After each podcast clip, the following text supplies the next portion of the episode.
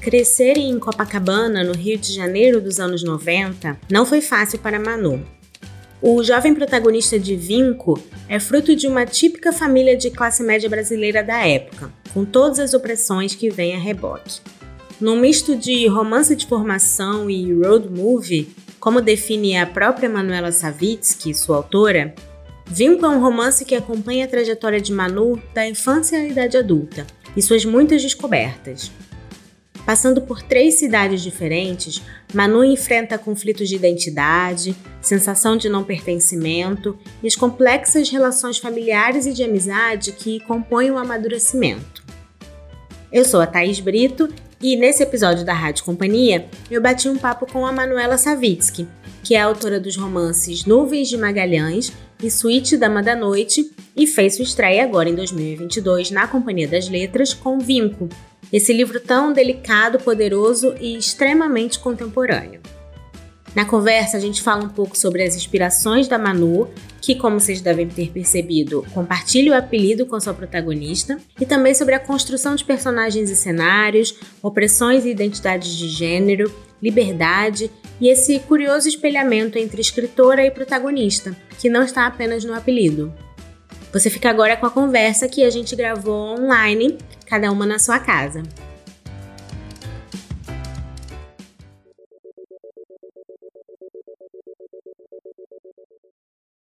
Oi, Manu, bem-vinda. Oi, Thaís, obrigada, obrigada por me receber aqui. Legal.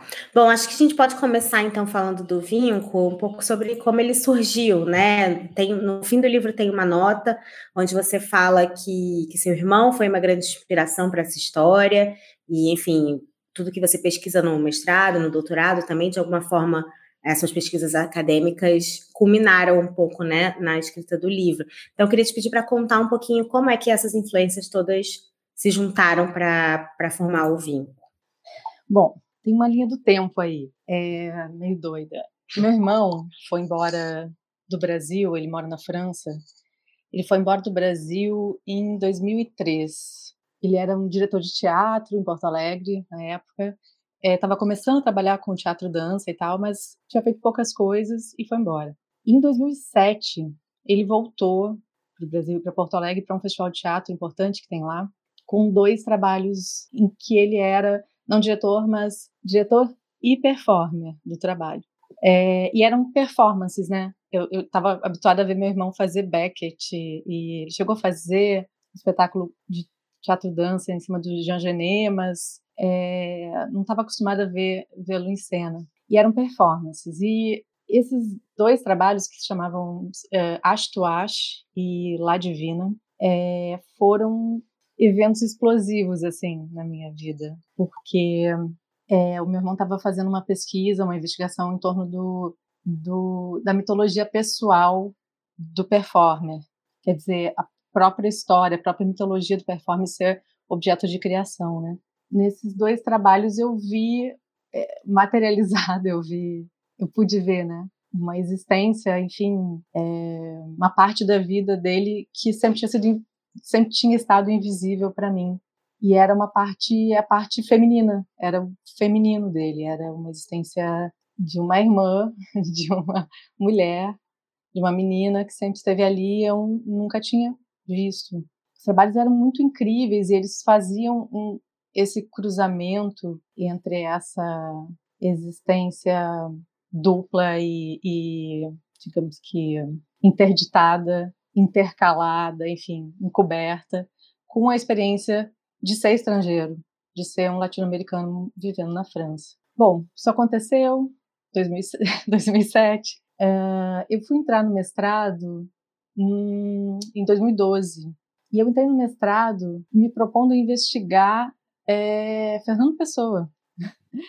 e, e, a revista e a revista Orfeu, que era uma revista, enfim, que o Fernando Pessoa e um grupo dele tinham lançado, que foi meio que uma, uma primeira primeiro acontecimento do, do, do modernismo português, primeiro modernismo, modernismo português. É, mas no mestrado eu comecei a entrar em contato com outras leituras ao mesmo tempo que eu estava lidando com a morte do meu pai, que tinha morrido no, no ano anterior. E a morte do meu pai significou é, encarar uma formação dentro de uma dentro de um contexto extremamente patriarcal, muito centrado na figura dele, muito é, machista. O meu pai foi uma pessoa muito é, forte e difícil, e a minha relação com ele foi muito complicada durante muito tempo. E eu estava me entendendo com isso quando eu entrei no mestrado. Eu estava entendendo como é que qual tinha sido a participação dele, né, dessa figura masculina tão forte é, na minha formação como pessoa e como mulher e tal. É, isso foi, eu acho que as coisas foram convergindo. À medida que eu fui entrando em contato com alguns autores, eu também fui entrando em contato com esse, com esse trabalho que eu tinha visto do meu irmão, com essa história pessoal, e aí eu tive um, um houve uma, é, tive que recalcular a rota totalmente, porque aquilo tudo me, me nocauteou. E eu comecei a investigar essas duas frentes, a experiência do estrangeiro e a experiência do cross-dressing, que eu só vinha conhecer mais ou menos naquela época mesmo, assim, a existência dessa, desses grupos que existiam no Brasil também. Eu não sei como é que está isso agora, mas 2011, 12 ainda era um tema mais tabu. Né? As coisas mudaram muito, né? Ainda bem, nos últimos 10 anos. E eram grupos de pessoas que se reuniam para trocar suas experiências eh, no travestismo, porque elas só podiam é, fazer essa troca ali, nesse ambiente, entre elas mesmas, porque elas tinham que esconder é, essa outra parte delas, ou essas outras partes da vida, digamos que aberta, pública. Então, elas tinham vidas duplas e tal. E eu entrei em contato com um desses clubes, é, me apresentei, pedi para conversar enfim, perguntei quem gostaria de conversar comigo. Algumas pessoas ah, toparam, essa conversa começou. Ao mesmo tempo, eu estava no site do clube, tinha muitos perfis de pessoas é, se apresentando, contando como é que tudo tinha começado e tal. E fui vendo como tinha elementos em comum ali, que começavam na infância e tal. É, isso tudo foi. É, é uma coisa meio é, cebola, né? Você vai é, você vai descascando e vai vendo mais e mais e mais camadas e vai encontrando mais coisas. Isso tudo me colocou em contato com, com essa minha própria história familiar, com o fato de que meu irmão Binho, é, quando nós éramos crianças, ele era. Nós somos sete filhos. Eu sou a sétima, o Binho, meu irmão, é o sexto. Nós temos quatro anos de diferença. E eu cresci olhando muito para ele, é, porque ele era absolutamente maravilhoso. é, era uma criança queer, uma criança é, inventiva e interessantíssima, criativa. É, eu achava ele, já disse isso antes, mas enfim, eu achava um superstar. Era, era tudo que eu queria ser. Eu era o, o, o exato oposto. Eu era tímida e tudo mais. E, e eu, eu não fazia ideia do que o meu irmão tinha que enfrentar por ser como ele era. É, nós tínhamos vidas bem separadas e eu não sabia o que acontecia na intimidade dele. Eu acho que o simples fato de ele ser, para mim, um menino já aliviava muitas coisas para ele, já tornava a vida dele muito melhor do que a minha. Então eu não entendia, eu não via a violência acontecer, ou quando eu via algum questionamento e tal a respeito do, aspas, né, jeito dele, é, eu era completamente incompreensível para mim como era possível que alguém pudesse questionar aquilo, assim, aquele acontecimento. Então, eu acho que esse primeiro ano de pesquisador, assim, quando eu voltei para academia, depois de muito tempo e tal, foi muito, foi muito explosivo, muito. Ele me fez olhar de novo para muitas coisas e olhar diferente para muitas coisas e prestar atenção em outras coisas também. É, e nesse processo você vai ressignificando, né? Você vai pensando de novo e vai entendendo de novo e tal. É, eu fui, obviamente, entrando em contato com outros trabalhos que o Binho estava fazendo e tudo, tudo me, começou a me levar para ele, para o trabalho dele. É, eu estava num ambiente acadêmico que incentiva muito a arte como investigação, a ideia de que a própria arte é pensamento e, e que você pensa a partir dali fazendo aquilo, sabe? E eu tive, então, essa oportunidade, assim, de, de poder olhar para o meu próprio irmão como artista e como objeto de estudo, é, olhar para a nossa história como objeto de estudo e, a partir daí, entender que o movimento devia ser em direção ao outro, que a a, minha própria história, as nossas histórias não não bastavam, que o movimento tinha que ser em direção ao outro. E então tudo convergiu, né? Não é exatamente uma linha reta, assim, é um, é um movimento que vai para muitas direções ao mesmo tempo e vai capturando as coisas e vai encontrando as coisas e novas explosões vão acontecendo, né? Não, eu acho que isso é muito interessante para a gente ver até assim quanto tempo um livro fica sendo gestado, né? Tipo, dentro de um autor, que é isso, você não sabia lá em 2007, quando você assistiu, que você ia escrever esse livro, mas de alguma maneira ele já estava se formando ali em você, né? Sim, e volta, né? As coisas voltam, elas, elas não necessariamente precisam ter uma função exato, uma função assim, desse jeito produtivo, né? No exato momento em que elas acontecem. A gente também tem que dar tempo ao tempo e dar tempo para as experiências acontecerem e se desenvolverem, né? Mas é, é isso, é, a, a, pesquisa em si, a pesquisa acadêmica, quando você está muito dentro, muito envolvido, determinado em fazer aquilo, ela tem um poder meio mágico, assim, convergente, de te fazer olhar para as coisas, encontrar as coisas onde você não teria visto antes. E eu acho que foi isso que aconteceu, sabe? Naquela época, durante o mestrado, eu escrevi uma, pude escrever durante o mestrado mesmo, uma primeira versão, assim, que fazia parte dessa investigação em torno do que, que essas questões todas de trânsitos e a ideia de que o corpo seria um território, os gêneros seriam estrangeiros passando por ali, é, sem um ponto de chegada. Como é que seria é, trabalhar isso com a linguagem, né? A linguagem não não do corpo, mas a linguagem escrita. É, essa essa era a minha investigação naquele momento, assim, e, disso surgiu um primeiro esboço do que viria a ser o, o assim, mas ainda um esboço muito é, é, contaminado da investigação acadêmica, é, muito com os olhos na pesquisa e no fato de que eu teria que prestar contas a uma banca no final de dois anos, e isso interfere bastante no trabalho. Né? Então, surgiu uma, uma, uma, primeira, um primeiro texto naquele momento. É, depois eu engatei com um doutorado e eu continuei investigando essa questão é, de pensar corpo e estrangeiridade, que seria essa condição, né? O que, que é ser estrangeiro no mundo? O que, que é ser o outro do outro no mundo? Então aí foram mais quatro anos de, de pesquisa e tal. E meu irmão continuou me acompanhando, mas, é, mas já não enfim, logo desde o começo não era só ele, né? É, ele trouxe, como eu te falei, me fez olhar, né, para muitos, para muitas outras manifestações artísticas e de, de pensamento e tal. Trouxe a faísca. trouxe a faísca. Agora, Manu, queria te perguntar um pouco sobre os lugares, né? Você falou até no início do, da coisa do corpo como um território, né? E o livro enfim, Manu, que é essa protagonista, é, passa por diversas mudanças, inclusive espaciais. E aí eu queria te perguntar um pouco sobre esses lugares, né? Porque o livro se passa em três cidades e elas são bem importantes para essa trajetória, né? Da personagem Rio de Janeiro, Paris e Itacaratu, no, no interior de Pernambuco. É, e aí eu queria saber um, que você me contasse um pouco sobre a escolha desses lugares, são lugares com os quais você tem uma relação, onde você já foi, enfim, imagino, é, e como é que foi criar esses cenários para o livro? Bom, é, o Rio de Janeiro, eu mudei para o Rio de Janeiro quando eu tinha, é, em 2007, eu acho, 7 ou 8, 2008. Eu conheci o, Rio tarde da vida, com 20 e poucos anos já. Me apaixonei pela cidade, me determinei a morar lá um dia. E aí, finalmente aconteceu.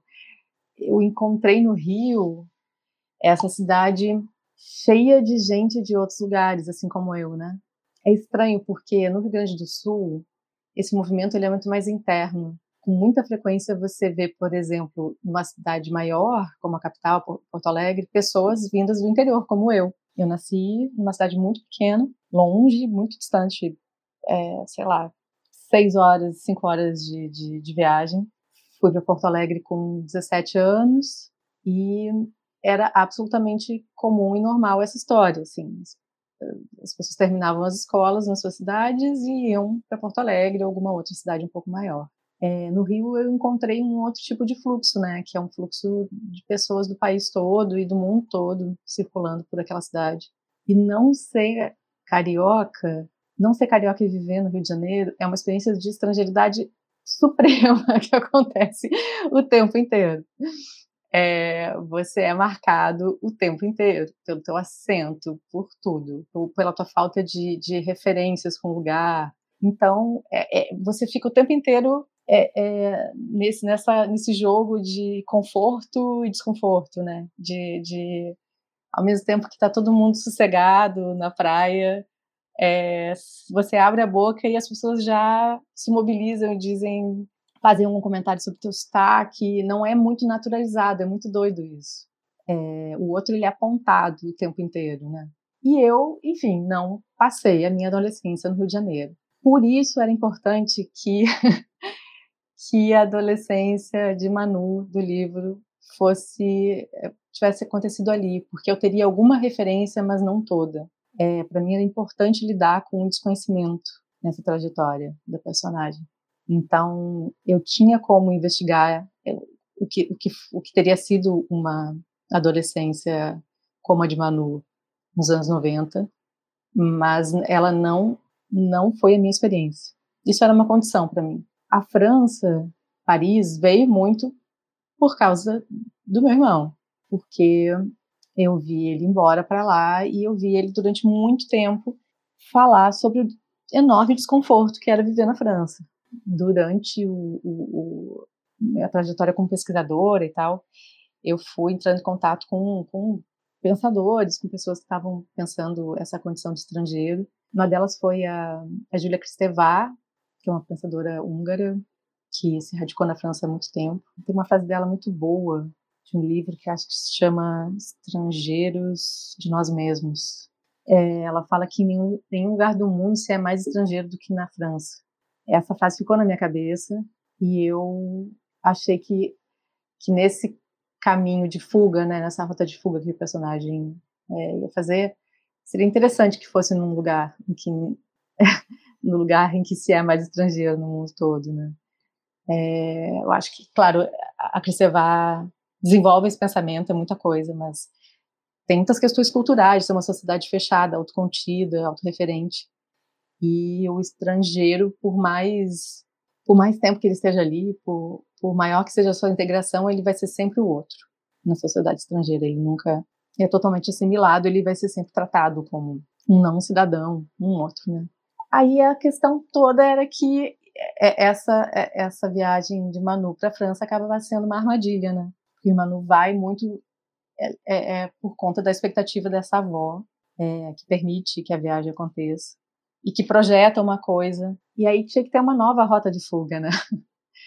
Quando eu estava pensando qual seria esse caminho, eu pensei muito no, no, no sertão, porque eu não conhecia, eu nunca tinha estado lá eu tinha uma ideia de sertão que vinha, enfim, de diferentes fontes, mas eu nunca tinha estado lá e, e, eu achei que era um bom lugar para começar, assim, um, lugar que eu sequer conseguia me imaginar ali. Eu procurei um lugar que fosse, que tivesse uma fronteira, que eu, eu queria que essa cidade, para onde Manu fosse, seria, fosse entre estados, que fosse perto de, de, de fronteiras. Aí eu conversei com um produtor de cinema é, pernambucano chamado João Júnior, que conhece muito bem é, Pernambuco e, e porque experiência de locação e tal.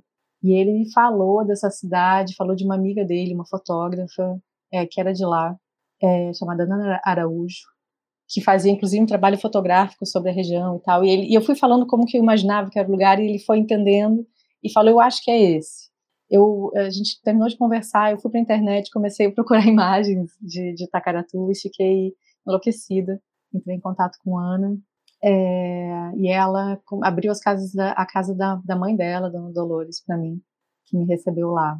Eu fiz a viagem, né, que Manu fez, que foi sair do Rio de Janeiro e para Paris, como parte da minha pesquisa mesmo. É, fiquei alguns dias em Paris, de Paris eu fui para Tacaratu. E aí Itacaratu tem essa, é, essa característica maravilhosa que é fazer parte do sertão verde.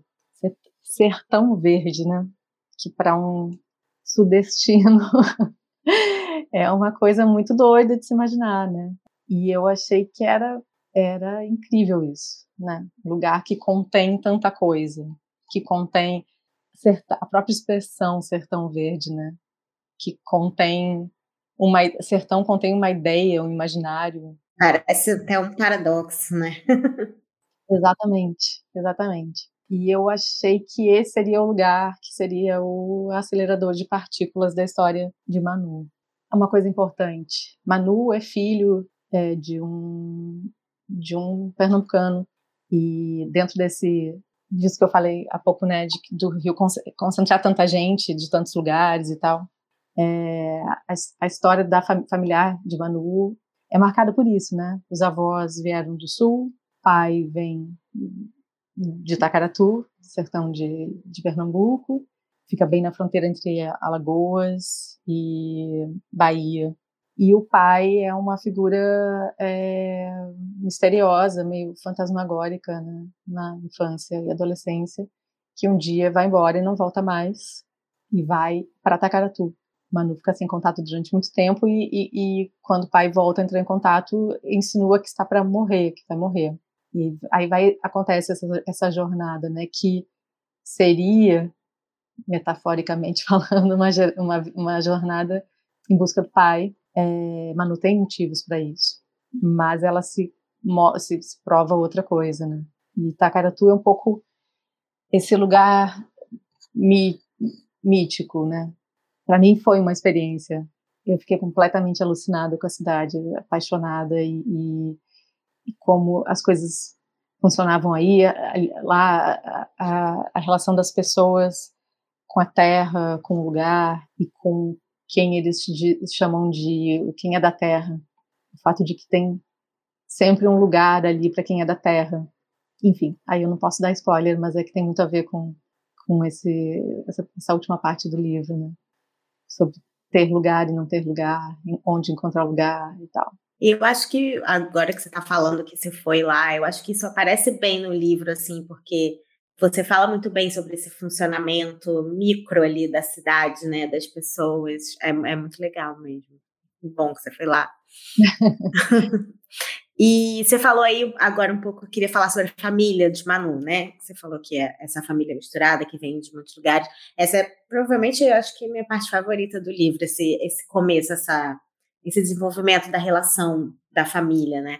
É, e, enfim, tem o pai, a mãe, tem dois, irmão, irmã e a avó, que você já citou aí, que é maravilhosa, a melhor personagem, provavelmente, todo mundo, eu imagino que todo mundo sempre gosta, né, porque ela é incrível.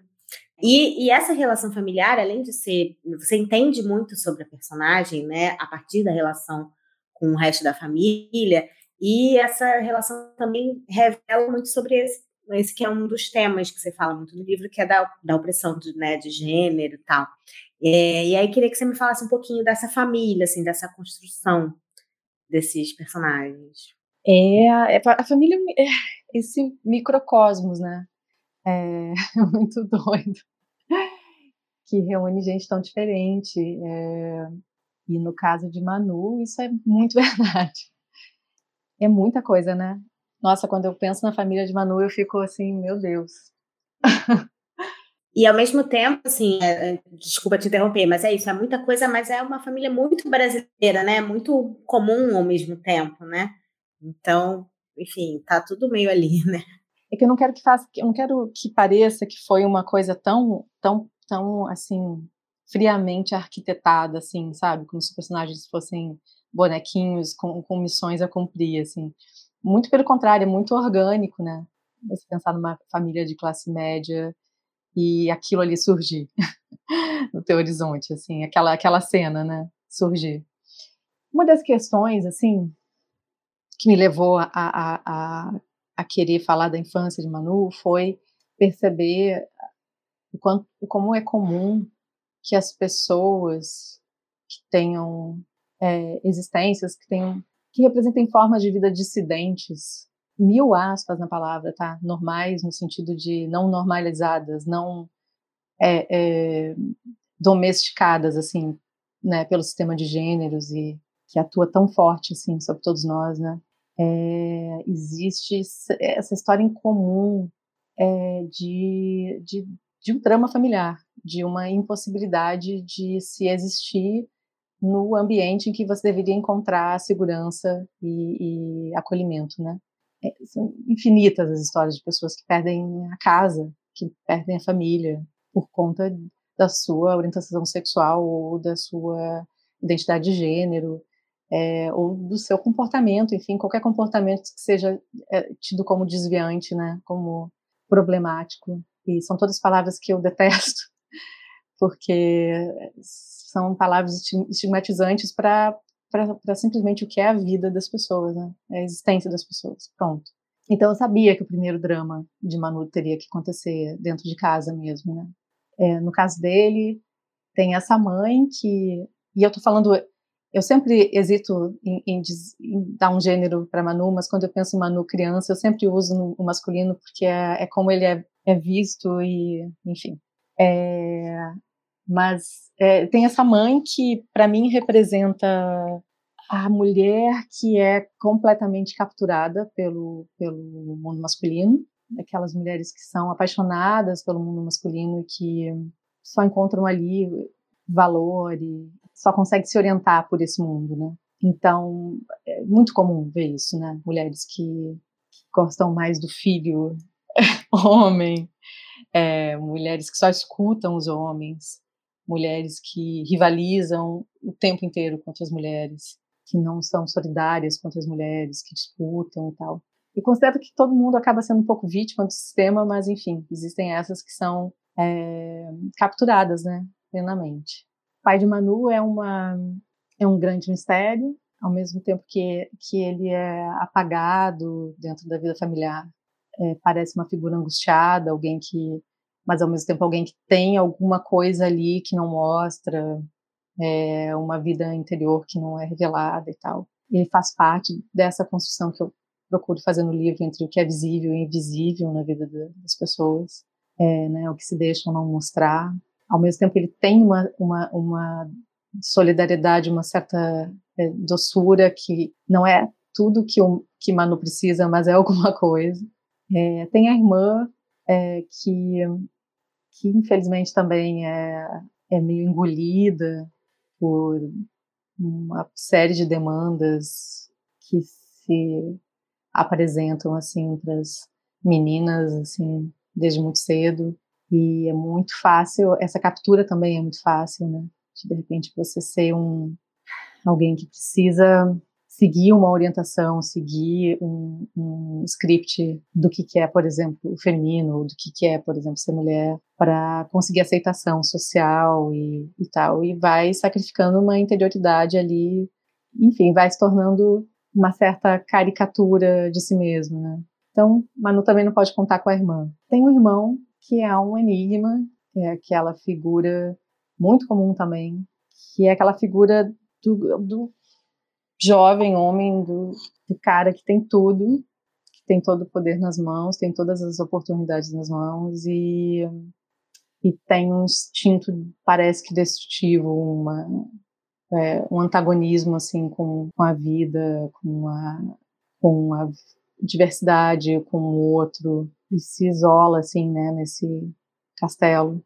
E a avó, que realmente eu tô descobrindo que é preferidona das pessoas. Ela é maravilhosa. Olha, eu, eu, eu, eu, sinto saudade dela, é muito engraçado, assim, porque ela, ela ficou tão viva para mim que, que às vezes eu fico lembrando de coisas que ela disse, que ela diz no livro e tal, e eu lembro como se fossem lembranças, assim, sabe? E como se eu estivesse vendo ela falar aquilo, ou se comportar daquele jeito ou outro e tal. E eu ri, acabo rindo sozinha, porque ela ficou na minha cabeça ela muito marcada, ela tem uma voz, ela tem uma cara e tal. Então eu fico vendo ela é, bastante na minha cabeça. A Teresa ela é, ela é aquela figura que que nasceu no começo do século XX, que, que, que traz nas costas assim toda uma todo um peso gigantesco de opressões que as mulheres sofreram ao longo dos tempos. No caso dela, ela ela é uma mulher que veio do interior do Rio Grande do Sul e, ao, ao mesmo tempo que ela se adaptou ao mundo como foi esperado dela, ela manteve uma chama acesa, uma chama de inconformidade, de, de rebeldia, subjetividade, né? Ela não, ela não se perdeu totalmente, né? E quando ela pôde viver a vida exatamente do jeito que ela queria, quis viver, ela agarrou a chance, né? Ao mesmo tempo que ela se propõe a salvar o, o resto de vida que, que, que lhe sobra, ela também tem a sensibilidade de olhar para o neto e entender que tem alguém ali é, precisando de ajuda e precisando de acolhimento e precisando de orientação e ela procura fazer isso assim né? dentro das limitações dela também porque ela está longe de ser perfeita né e aí ela é responsável pela eu acho né pra, pra, pelo fato de, de Manu não se não desmoronar completamente né ter um, um território ali assim naquele momento em que tudo é tão confuso ele tem um lugar seguro, assim, para onde ir, né? Esse lugar é Tereza, a avó.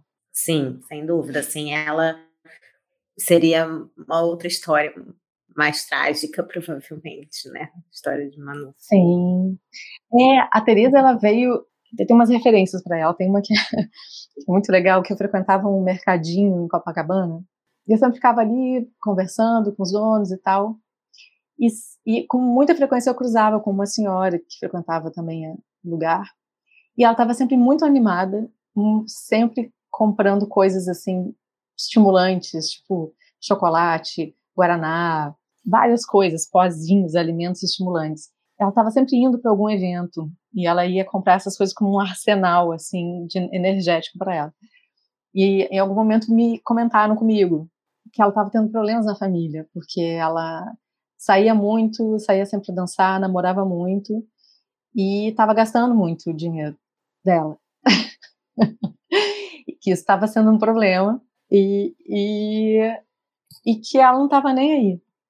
Eu fiquei, achei que muito maravilhoso, nunca mais tirei ela da minha cabeça. E também, uma vez eu tive uma situação social, assim, com, com um grupo de senhoras, todas tinham mais de 70 anos, eram umas quatro mulheres, e elas todas estavam, eram viúvas, e elas ficavam falando dos seus namorados e, e, e, e, elas tinham em comum uma atitude meio punk, assim, meio, meio pé na porta, que, que elas não queriam saber, que elas não queriam saber de, de, de homem doente, elas não queriam saber de, porque elas já tinham cuidado dos seus homens doentes, elas já tinham conseguido se libertar disso, elas queriam é, aproveitar o resto da vida delas com outras coisas, né, com elas mesmas e tal, e não mais com os homens. Elas também fazem parte um pouco da construção da, da Teresa, assim. Essas velhinha indócil, assim, que bota para quebrar, sabe?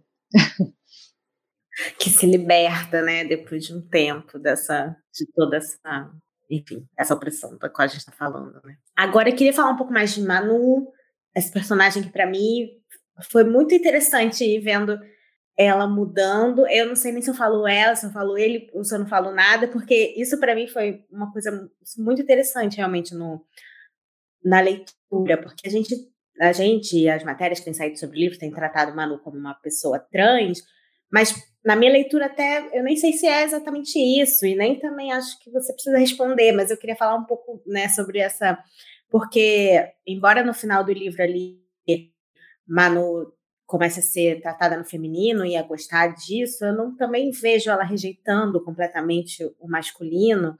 Ela me parece, ela, Manu, me parece mais uma pessoa que extrapola um pouco essa questão do ela, ele, do binarismo, do que efetivamente alguém que, que escolhe um dos lados, né?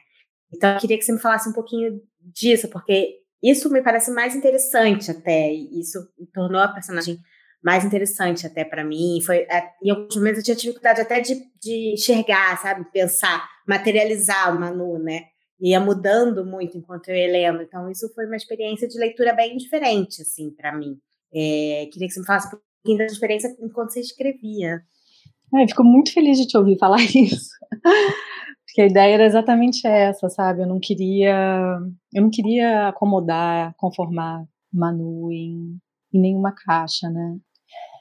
Eu acho que assim, né? Enfim, tem, tem, tem tem a personagem que eu escrevi, tem a personagem que eu tinha na cabeça, tem a personagem que vai é, passar pelas pessoas e, e, e vai transformar em outras coisas, né? Eu gosto de pensar que Manu é alguém que está em movimento. É claro, é, no sistema de gêneros que a gente vive, né, nos são oferecidas duas possibilidades, basicamente, desde antes que a gente nasce, que é que é o famigerado menino ou menina. é, é, tem um ou no meio desse caminho, né? Então, eu acho que os nossos imaginários são muito colonizados por essas ideias e, e, e por como que o que, que se o que, que se coloca nessas caixas, né? porque acontece uma divisão e é uma, é uma divisão é, é, física, é, ela é concreta, ela é visível, ela é material, né?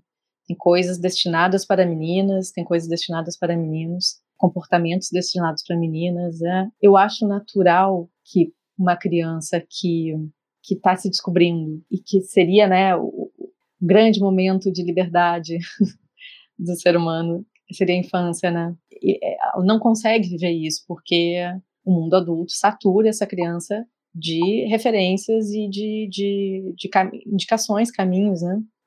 Então, para mim, Manu não, não se conforma com, com aquele pouco que, que, que lhe é dado como destino, como existência. E eu acho que é natural que se procure, então, no outro lado, na outra caixa, naquela caixa proibida, na gaveta que você não pode abrir, que é mantida a chave, você procure lá o, o resto, o que falta, né? E é o que acontece com Manu, né?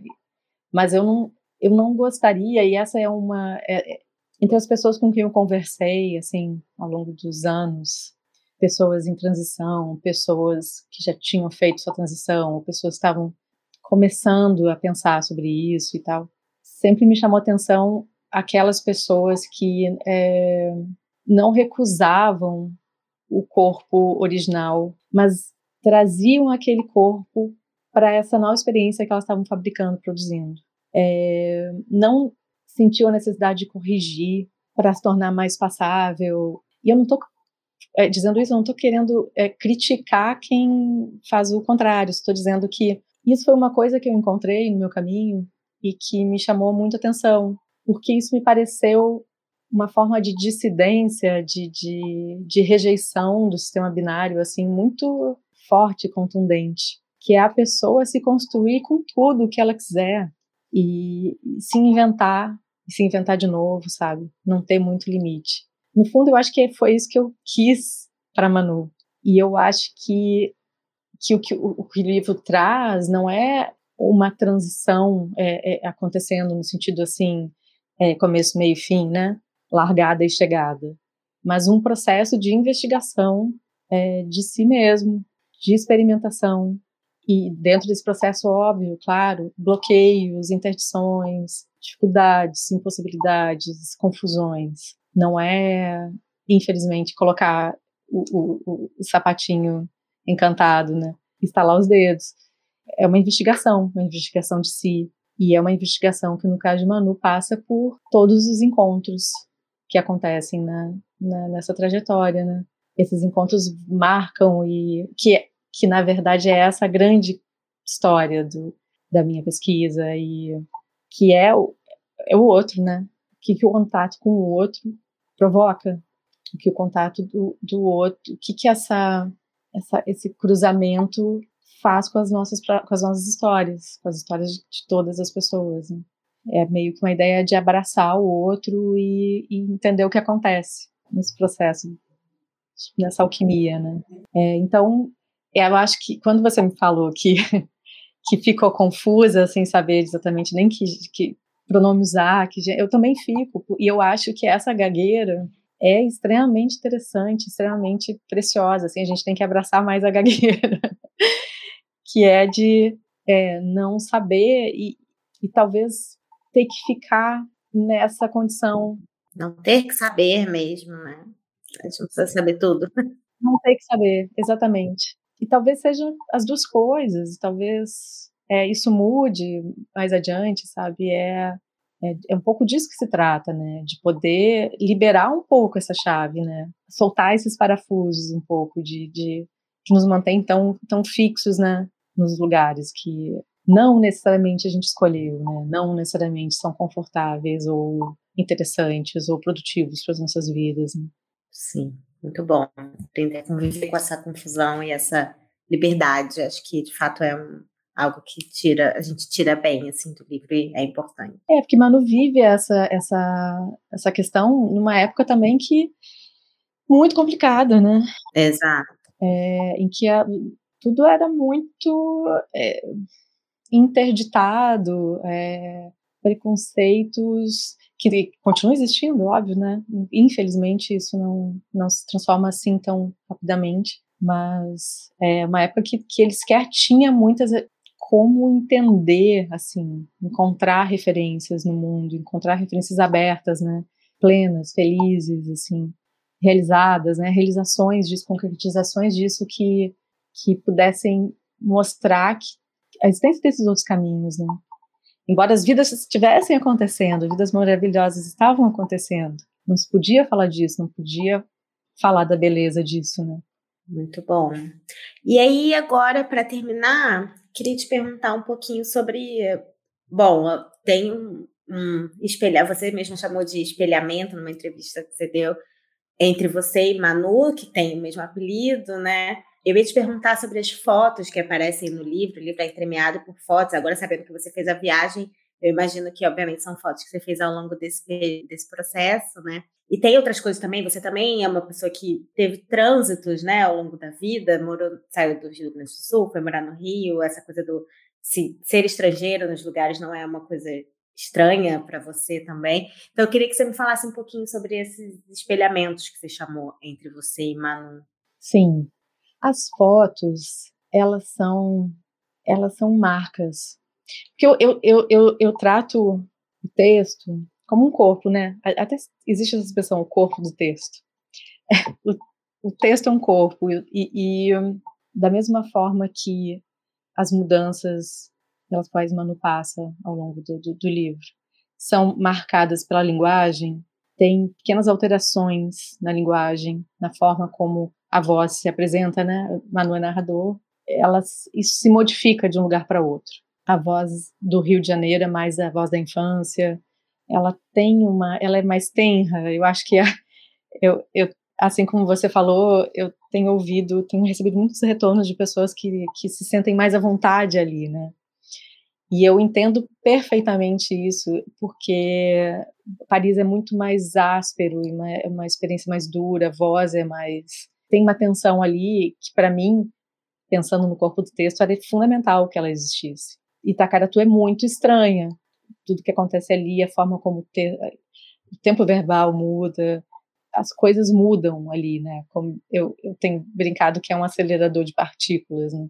Então, da mesma forma, eu quis colocar as fotos como como a dobra mesmo. É, pensa numa folha de papel que você dobra e você abre e fica uma marca, fica uma cicatriz, fica aquele vinco. As fotos, para mim, representam vincos que, que mostram, que deixam ali uma marca da minha passagem, a minha como autora, a minha passagem por aqueles lugares. É quase como um, é, um deslocamento da voz de Manu, na, narrador, narradora, para minha presença, para o fato de que eu estive, eu olhei para aqueles lugares tem todo um conceito acadêmico de dobra que não vem ao caso aqui, mas, mas as fotos, assim, do, jeito mais simples que eu posso explicar é isso. Eles, eles são uma marca da minha passagem, da minha experiência, né?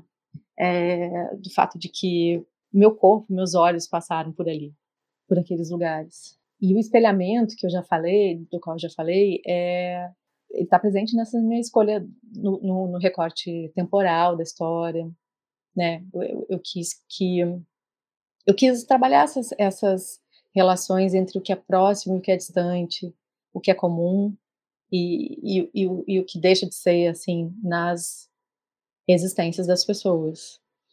Então, na linha do tempo de Manu, tinha uma linha fisicamente, inclusive, que eu construí porque acontece muita coisa, então eu fiz uma linha de tempo. É, ela começa exatamente quando a minha linha de tempo começa.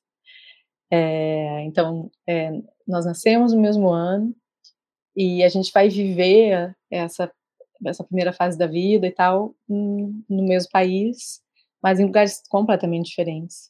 E nós vamos ter pontos em comum, e nós vamos ter pontos de separação completa. Toda vez que eu converso com pessoas que passam, já passaram, enfim, por experiências de transição ou de dissidências de gênero e tal, a gente encontra pontos de encontro e pontos de separação. Porque, como, como eu falei, a gente está dentro de um sistema que nem oferece, assim, tantas possibilidades.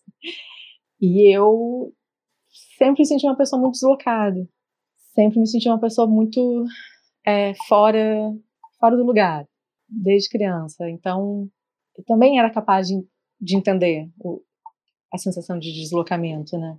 É, eu, eu, vivi no interior do Rio Grande do Sul até os 17 anos. Assim como meu irmão era uma figura estranha, inassimilável, difícil de, de conformar, é, eu também era, é, a meu próprio modo. A gente, ao longo dos últimos muitos anos, tem conversado muito. Meu irmão, é parceiro, assim, valioso, precioso que eu tenho de pesquisa, de, de, criação e de vida, sabe? E a gente tem falado muito sobre isso, assim, quanto que esses processos, eles são é, esses processos de conformação, né, de adaptação, de, de você que são tão comuns, né, de, de se corrigir, de novo aspas, mil aspas, quem não está bem adaptado, né, ao sistema, eles são processos deformantes, né, eles são processos que te deixam marcas e, e, e machucam, são violentos. Enfim, nessas conversas com meu irmão, a gente foi entendendo que a gente passou por essas experiências de estrangeiridade, de, de você ser, se sentir o outro num lugar é, desde muito cedo.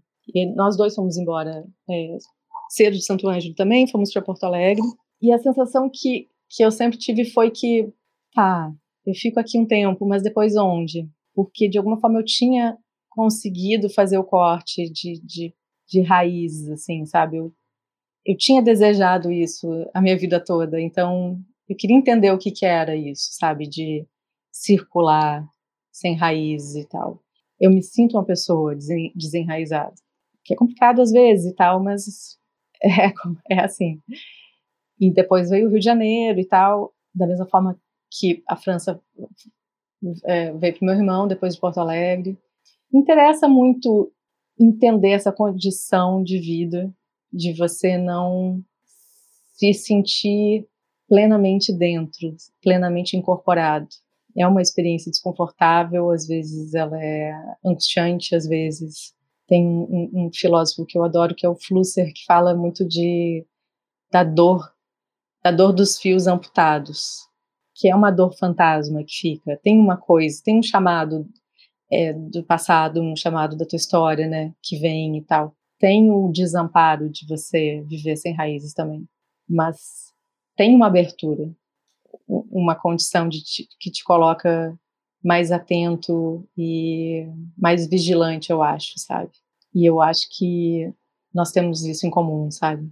Então, de certa forma, por mais que eu não tenha feito o mesmo percurso que Manu fez, eu sabia o que estava acontecendo, sabe? Eu podia chegar perto, eu podia me aproximar daquilo. Ah, muito bom. Adorei. Acho que a gente termina muito bem aqui. Manu, muito obrigada. Parabéns pelo livro. Sou fã mesmo, adorei. E obrigada pela conversa. Prazer e obrigadão, viu?